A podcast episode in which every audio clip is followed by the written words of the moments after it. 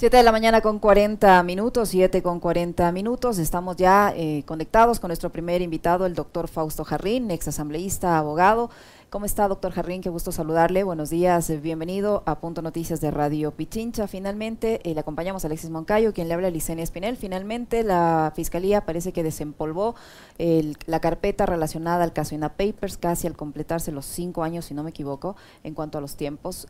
resulta al menos una coincidencia, digámoslo así, el timing en, el, en, lo que esto ocurre, cuando esto ocurre, en momentos en que se investiga al presidente de la República por el, el caso Gran Padrino o el caso Encuentro, esta supuesta red de corrupción que tendría enlaces con la mafia albanesa, etcétera, etcétera. Un momento complicado por el que pasa el régimen y resulta que la fiscal eh, da a conocer que ha pedido eh, que la Corte Nacional de Justicia cite una fecha y una hora para la audiencia de vinculación de formulación de cargos ya y esa fecha se conoce que es para el 3 de marzo próximo, así, así de rápido. Eh, ¿qué, lectura le da usted, usted que conoce del caso? ¿Por qué se produce todo esto en este momento, después de tanto tiempo? Porque ahí se conoce recién este avance y el pedido que ha hecho la fiscal del Estado. Bueno, primero que nada, buenos días, Liceña, muchísimas gracias por la invitación. Uh, hola Alexis, qué gusto siempre estar en Punto Noticias. Bienvenido, doctor. un poco de periodismo sano le hace bien a un país en el que eh, la prensa hegemónica se ha encargado justamente de facilitar esto, que, ahora me pregunta Licenia. Eh, les escuchaba hace unos minutos, yo tampoco eh, estoy, digamos que expectante de lo que pueda suceder en esta situación, eh, la Fiscalía recibió la denuncia, al menos la denuncia que eh, junto al asambleísta eh, del periodo anterior, actualmente también es asambleísta Ronnie Aliaga, presentamos juntos, yo presenté en calidad de abogado, el 20 de febrero, me parece, si no estoy equivocado, días más, días menos, del 2019. Es decir, ya esto se conocía eh, por allá, por esa época, antes eh, de la barbarie de octubre de ese mismo año, del encarcelamiento de la prefecta de Pichincha junto a Virgilio Hernández y Cristian González, ya cuando Jorge Glass estaba en la cárcel, ya cuando eh, había iniciado todo un esquema, digamos, de violencia política, de violencia judicial a través del odio, esta denuncia se presentó. Esta denuncia se presentó inclusive antes de que salga el, dichoso informe Arroz Verde, ¿no? Escrito por los mismos que escribieron la sentencia del caso Sobornos. Eh, así que no guardo expectativas al respecto. Creo que lo único eh, saludable, si cabe eh, hablar de algo saludable en este tipo de actuación judicial, es que una vez más, como ha dicho más de una vez el expresidente Rafael Correa, el tiempo nos sigue dando la razón eh, maniatado, tergiversado, eh, eh, digamos, malintencionado inclusive, me atrevo a, ir más allá, se le va a formular cargos ahora. Si hubiese sido alguien del correísmo con la cantidad abrumadora de evidencia, acuérdense cómo hablaban del caso Sobornos, ¿no? Hablaban de 7 millones, de 12 millones, de 14 millones. Cuando hablaban del caso de Brecht, hablaban de 30 millones. Ahora, como quien no dice nada, han sido 76, ¿no? Repartidos entre familiares y amigos. Eh, y de esto sí hay evidencia, porque la asistencia penal internacional de Estados Unidos y, de Panamá entiendo que son los que, eh, de alguna manera, eh, estas asistencias son las que generan la decisión de fiscalía. Totalmente, además, eh, eh, encuadrada, ¿no? Con un timing perfecto en la mitad del trabajo de la, de la comisión que está investigando en la Asamblea eh, esta vergüenza que significa para todos los ecuatorianos el caso Gran Padrino. Así es como ha actuado la Fiscalía, así es como va a seguir actuando. ya me hubiera encantado ver en otras épocas, allá por el 2019, por el 2020, cuando nos obligaban a hacer las audiencias de enfermos, cuando no les importó la pandemia.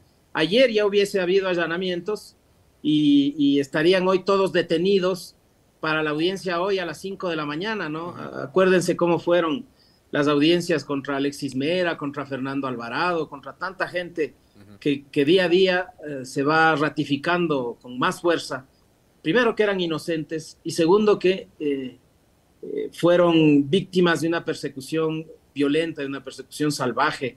El mismo Carlos Ochoa, los fiscales pedían que se deseche el caso y como ya fue disposición del transitorio, así como fue el caso Balda, eh, la fiscalía desoyendo decisiones de sus propios fiscales, me parece que dos pidieron que, se, se, iban a abstener de acusar, o sea, hay que hacer un poco de memoria para volver a cinco o cuatro años después analizar todo lo que ahora estamos viviendo de forma vertiginosa para darnos cuenta que todo, todo eh, obedece a cálculos políticos y a odios políticos. Doctor Jarrín, ¿cómo está? Qué gusto escucharle. Buenos días. Eh, a ver, ahí yo quisiera este, una lectura suya con respecto de algunas declaraciones a partir de estos acontecimientos de, los, de las últimas horas. Ayer en entrevista con Javier Lazo, el expresidente Correa, eh, mencionó que la señora Salazar intentó acercarse a la bancada de UNES para evitar un juicio político. Cito la frase textual del expresidente. Quiso evitar juicio político en la Asamblea sacando el caso INA Papers o Sinohidro, le dijimos que es una vergüenza, ya nos mandó a decir que seguirá persiguiéndonos. Tenemos de fiscal a una delincuente, mala, cruel e inepta, es la fórmula perfecta para el desastre. Y quiero juntar eso con lo que acaba de decir hace pocos minutos nada más uno de los periodistas que fue, fueron parte de, de los que escribieron la sentencia que usted decía hace un momento. Cristian Zurita, en entrevista con el colega Fabricio Vela, eh, acaba de decir que para lo que va a servir esto es para vincular nuevamente a Jorge Glass.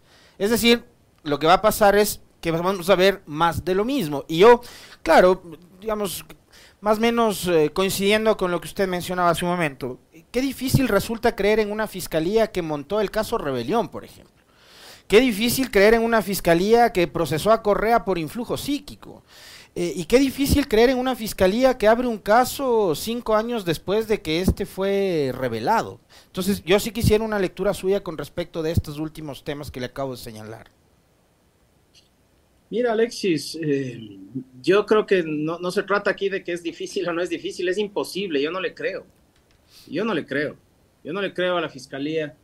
Eh, sobre todo después del 5 de febrero, eh, me imagino, o más bien dicho, no me quiero imaginar cuántos que siempre han sido correístas estarán repicando el teléfono del expresidente Correa, de Jorge Glass, por ahí vi un tuit de Fernando Alvarado diciendo que eh, se inhiban de escribirle a aquellos que le cerraron las puertas y le, apuntaron con el dedo en su momento.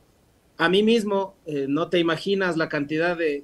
Yo siempre he sido correísta eh, de mensajes y llamadas que recibo, así que que haya habido la posibilidad Entiendo que, están agotados los pasajes a México y a Bélgica a partir de, del 5 de febrero. pero, por supuesto, es una cosa vergonzosa, realmente Ahora ya empezaron a aparecer los de las fórmulas mágicas de las soluciones, empezaron a aparecer los de las fórmulas mágicas eh, eh, de las redenciones.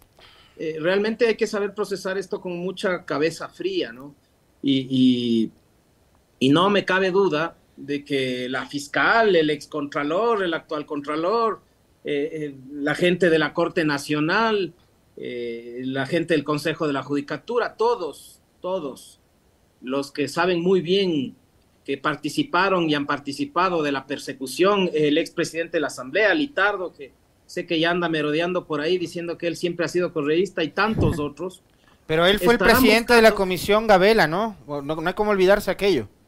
No, no, yo no me olvido de nada realmente. Algunos podrán tener mala memoria, yo tengo memoria fotográfica y cuando no, y cuando tengo miedo de olvidarme, tengo anotado, porque hay cosas que no hay que olvidarse eh, lo que hemos vivido estos seis años, no hay cómo olvidarse. Creo que los culpables, los responsables se pueden eh, contar eh, en una hoja de papel, tampoco es necesario culparle a la ciudadanía, al pueblo, el pueblo siempre busca su bienestar y a veces se equivoca, pero los actores intelectuales, los autores materiales de todo lo que hemos tenido que vivir, ellos tienen que ser responsabilizados en su momento. Así que no tengo dudas de que haya habido la búsqueda de canales, de, de, amigos mutuos para tratar de aliviar cosas o de hacer intercambios. Hemos sido víctimas permanentes de, este tipo de extorsión desde el gobierno anterior y, en este gobierno. manteniendo preso a Jorge, manteniendo preso a Alexis, sigue preso Pablo Romero, tres años sin sentencia ejecutoriada por un caso que todos sabemos que es basura. Entonces, tenemos todavía compañeros refugiados, asilados, fuera del país, María Duarte esperando desesperadamente un salvoconducto, ni siquiera el asilo que ya le otorgó la República de Argentina. Es decir, eh, esto todavía no se termina. Eh, yo no dudaría del riesgo de que, de que se vuelva a recrudecer una persecución. Si el país se convulsiona, seguramente ya sabemos quiénes seremos los primeros en estar en una lista de perseguidos, en una lista de, eh, víctimas de escuchas, de seguimientos extraoficiales. Ya sabemos a dónde están apuntando. Me parece que algún idiota ya le leí ayer que Paola Pavón está preparando nuevamente eh, eh, eh, marchas y, alguna cosa así, ¿no? Nosotros realmente hemos tenido que soportar con resiliencia esto, pero todo tiene su límite, ¿no? Y yo comprendo perfectamente la, reacción de molestia, de, de, de, rabia que tiene el expresidente Correa, porque él ha sido la principal víctima de todo esto durante estos años y por él muchos inocentes también han sido victimizados por los dos regímenes que hemos eh, atravesado lastimosamente para el país.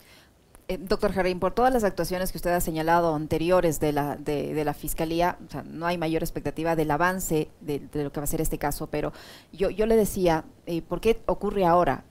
Detrás de este anuncio, de estas diligencias que se, que se, se esperan, eh, lo que se esconde en realidad o, lo que hay en realidad podría ser eh, esta, este afán de crear una cortina de humo, de distraer la atención del caso del encuentro o el gran padrino y concentrarnos en el caso INA Papers y volver a, los señalamientos al expresidente Correa o, a su entorno cercano que, que, gobernó con él y distraer la atención de esta investigación, bajarle el perfil a esta investigación en, en todo sentido, en el ámbito mediático, en el ámbito legislativo, en el ámbito judicial. ¿Podría ocurrir eso? Eh, yo creo que lo que no podemos es tener expectativas de, otra cosa, Liceña. Yo creo que este proceso va a avanzar eh, lentamente, pero va a avanzar hacia una eh, sentencia contra Moreno, que no sé cuándo la veamos, ¿no? Aquí no hay apuro, él no va a ser candidato, no es que vamos a tener casación de 16 días, seguramente esto terminará con sentencia, quizá ya no sea ni siquiera esta fiscal la que vaya a, representar al Estado en las audiencias acusatorias o lo que sea. Aquí se van a tomar el tiempo, así como se han tomado tres años y medio desde que se denunció para eh, solicitar formulación de cargos. En otras cosas, apuraditos, piden archivar a los dos años diciendo que eso dice la ley. Eh, así mismo van a actuar. Ahora, sería, aunque yo creo que eso ya no les interesa, sería eh, extremadamente vergonzoso que en un proceso donde convocan a formulación de cargos a 37 personas, después de casi cuatro años, tres años, seis meses me parece que son ya, y luego resulte que necesitan 30 días más para investigarlo un poquito más y vinculen a alguno de los que no están ahorita en la lista, ¿no? Así que eh, yo creo que lo que dice Zurita o lo que digan cualquiera de los, de los eh, representantes de esa canalla mediática que se ha encargado de impulsar la persecución y que escriben sentencias, perdón, informes, eh, es especular para tratar de, eh, ellos sí, lanzar cortinas de humo, tratar de mantener eh, viva esa llamita del odio, del anticorreísmo que tanto daño le ha hecho al país, eh, porque todo esto, realmente todo lo que estamos viviendo es el producto de la famosa descorreización, ese absurdo que a veces en Latinoamérica no terminamos de entender y que en nuestro país sucede siempre, de tratar de dañar todo lo que hizo el anterior para quedar bien uno en vez de aprovechar lo que se hizo bien para darle eh, más garantías a, este pueblo que necesita tanto, eh, yo creo que eso es lo que debemos esperar, ¿no? Eso es lo que debemos esperar y debemos estar listos. Eh, en relación a Jorge, en ese caso no se le ha solicitado ni siquiera rendir versión. Yo espero que no sea motivo nuevamente de victimización un hombre que ya ha sufrido demasiado. Pero no me llamaría la atención que eh, frente a las circunstancias actuales, eh, la fiscalía o los poderes fácticos empiecen a hacer de esto un tema y, terminemos nuevamente en los estrados o terminemos nuevamente eh, teniendo que defendernos, pero Lo que sí está claro es que eh, este pueblo ya le dijo que no a este modelo, este pueblo conformado por quienes estamos en la Revolución Ciudadana, por quienes están en la CONAIE, por quienes están en otras eh, eh, muchísimas fuerzas políticas progresistas, colectivos ciudadanos. Yo creo que ese triunfo hay que reivindicarlo todos. Ya le están diciendo, ya le está diciendo al modelo, ya le está diciendo a los poderes fácticos, al bloque de poder actual, que estamos cansados y que esto se acaba. Así que creo que tienen que ser eh, responsables, no han sido nunca, pero deberían ser cautos en cómo actúan porque eh, el péndulo da la vuelta y creo que estamos muy cerca de ese momento. Hay, hay, un, hay un dato en este caso eh, Sinohidro, caso INA Papers, doctor Jarrín. 24 de junio del 2021, en la cronología que hace el portal GK.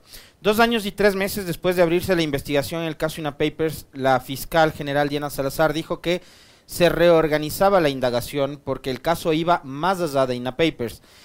Además dijo que se había recibido información relevante desde Panamá a través de asistencia penal internacional. Si tiene que ver con asistencia penal internacional y Panamá tiene que ver con empresas offshore, cuentas en paraísos fiscales, etcétera, etcétera.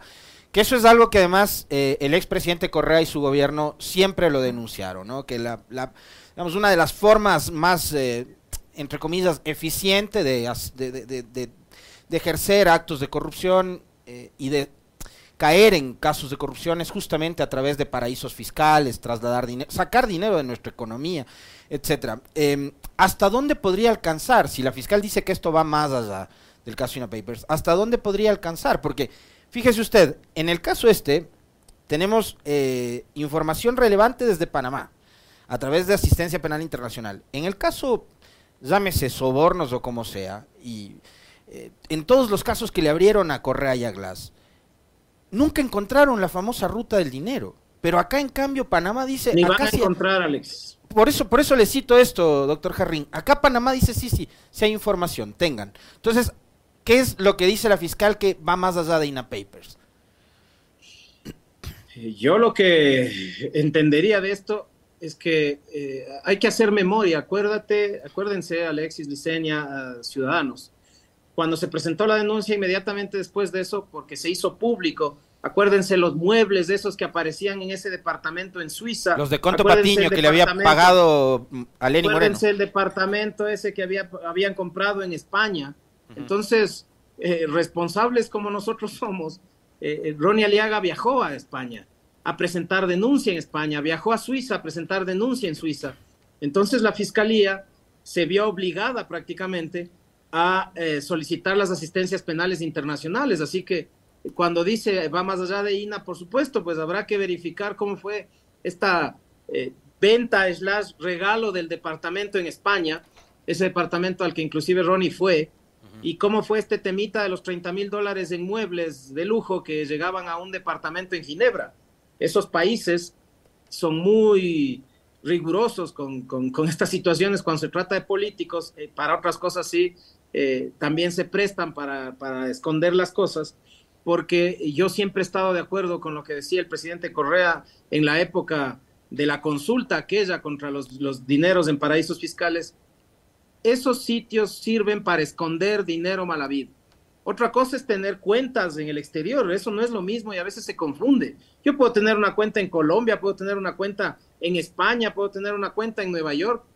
Otra cosa es tener cuentas donde la plata está escondida, donde los dueños de las cuentas son secretos, porque la corrupción nace de la codicia, de la ansiedad que tiene la persona, que en ese caso es un funcionario público, por llenarse los bolsillos de dinero que no es de él, afectando a la ciudadanía. Entonces esa plata la esconden. Los que logran hacer grandes fortunas a través de la corrupción esconden la plata en fideicomisos, esconden la plata en, entramados offshore de eh, cuentas de cuentas de cuentas de empresas que son dueñas de otras empresas y dueñas de otras empresas. Eso es lo, eso es lo que hay que combatir, no el hecho de que alguien pueda tener eh, otro trabajo legítimo, asesorar legítimamente en Argentina o en México o en España a quien sea, ¿no? Uno, por ejemplo, como abogado, eh, tiene derecho a, que le regresen a ver en otros países y le digan, oye, necesito un asesoramiento de esto y cobrar por eso. El problema es los que esconden los recursos. Para eso sirven esos entramados eh, fuera de, de, offshores o para eso sirven esas cuentas, esos fideicomisos en el que esconden la plata los que sabemos. Entonces, eh, eso hay que seguir combatiendo porque cuando se sepa dónde está la plata, muchas de estas corruptelas de alto vuelo se van a acabar. Así que aquí sí van a encontrar la ruta del dinero, pero seguramente ya la encontraron y por eso ya no son los 30 millones de los que se hablaba al principio, sino 76, o sea, ya pudieron sumar, ¿no?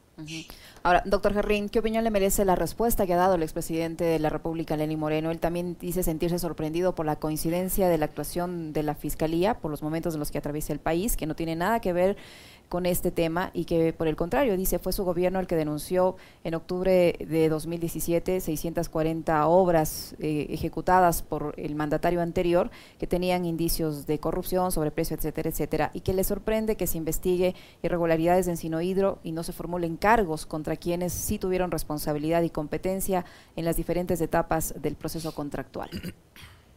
¿Y qué podía esperarse de Lenin Moreno, Liceña, sino cinismo y miseria, ¿no? Si, son sus marcas personales.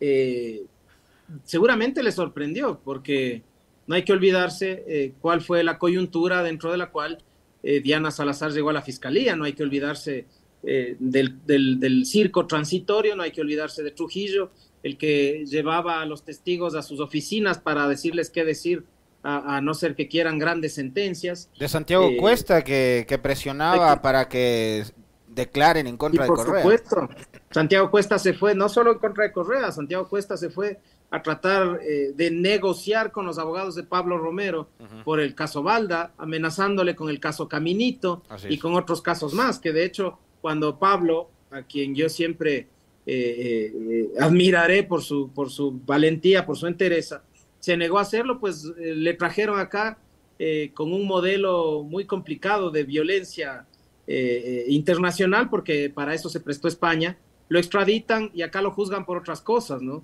Entonces, violaron inclusive el acuerdo de extradición, porque apenas pisó tierra ecuatoriana, Pablo le formularon cargos por él, por el caso que Cuesta le amenazó, que es el caso Caminito.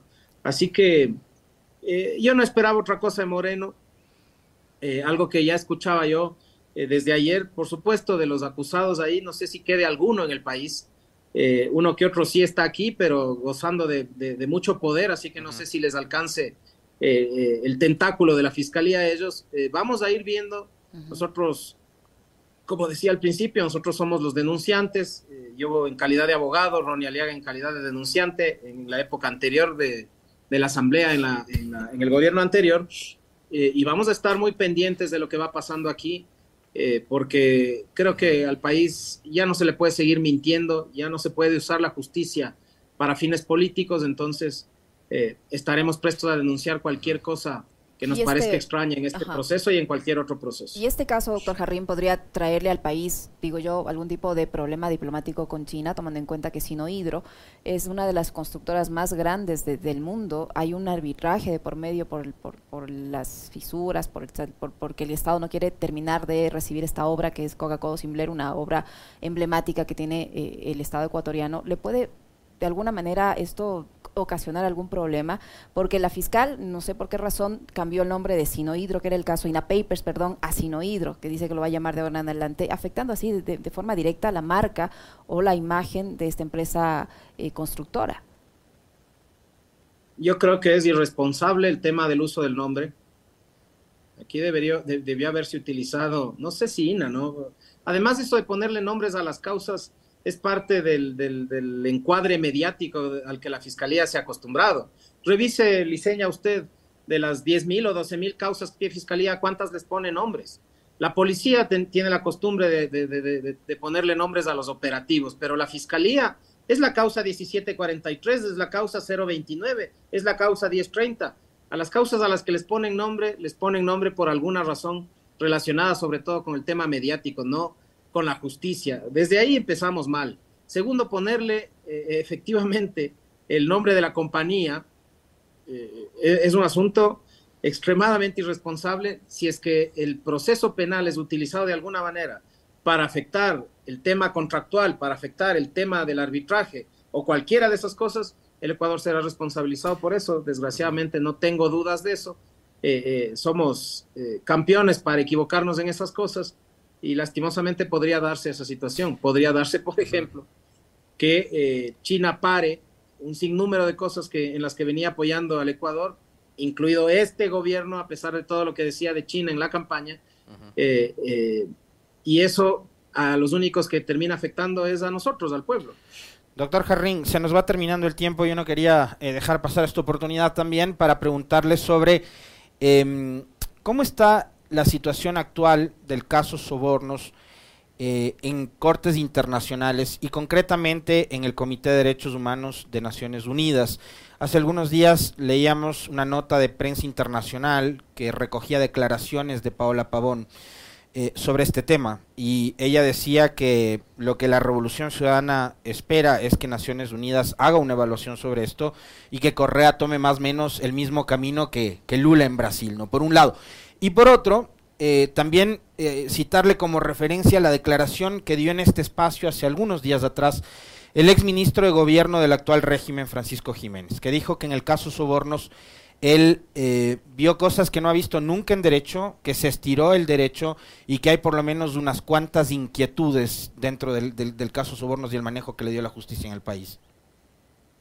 Empiezo por lo segundo, Alexis. Eh, Francisco Jiménez fue ministro de gobierno y hubiese sido, eh, digamos, digno de reconocimiento que lo haga desde esa posición si lo hace después de que queda fuera del gobierno, lo hace escudándose en la academia, una academia ausente, yo le quitaría cualquier valor a esas expresiones, excepto en que ha dicho lo que todos hemos dicho, pero se quedó corto como siempre, porque aquí no es que se estiró el derecho, aquí se violó el derecho. El caso Sobornos es un vademecum de violaciones al debido proceso y a los derechos humanos del expresidente Correa y de todos los procesados, de todos, incluida Pamela Martínez porque a ella le retuvieron en el aeropuerto, le mantuvieron sin ninguna orden, retenida durante varias horas, luego le trajeron en un carro de la policía desde Guayaquil hasta Quito para recién aquí dictarle una orden de detención para fines investigativos y dos días después formularle cargos. Eso se llama secuestro, eso se llama detención arbitraria. Así que incluida Pamela Martínez, todos los procesados del caso Soborno son víctimas de violación de derechos humanos. Así que, eh, doctor Jiménez, a sus alumnos, no les diga que se estiró el derecho, dígales que se violó el derecho. Se violó el derecho. Y en cuanto a lo segundo, por supuesto, ya lo había dicho yo hace, poco tiempo también y, confirmo las expectativas de las que hablaba eh, Paola. Nosotros estamos eh, expectantes, valga la redundancia, al respecto de la posibilidad de que Naciones Unidas, a través de los distintos órganos eh, y mecanismos se pronuncie. Espero eh, que así sea. Eh, perdón, disculpen. Espero que así sea lo más pronto posible. creo que el futuro de este proceso es el mismo, de, efectivamente, del del presidente Lula da Silva, y espero que aquí, en ese momento, la justicia actúe como le corresponde y no nuevamente con cálculos políticos o violando los derechos de las personas. Así que estoy también, eh, digo, expectante de esa posibilidad porque creo eh, que Rafael Correa no se merece otra cosa que la ratificación de su inocencia y la ratificación de su nombre. Muchísimas gracias, doctor Jarrín, por habernos acompañado en esta conversación. Muy amable. Muy gentil. Gracias, gracias a los dos. Un gusto estar aquí siempre. Muchísimas gracias. Lo propio, doctor. El doctor Fausto Jarrín, abogado, exasambleísta que ha estado con nosotros, 8 con 9 minutos. Tiempo de una pausa, no se vaya.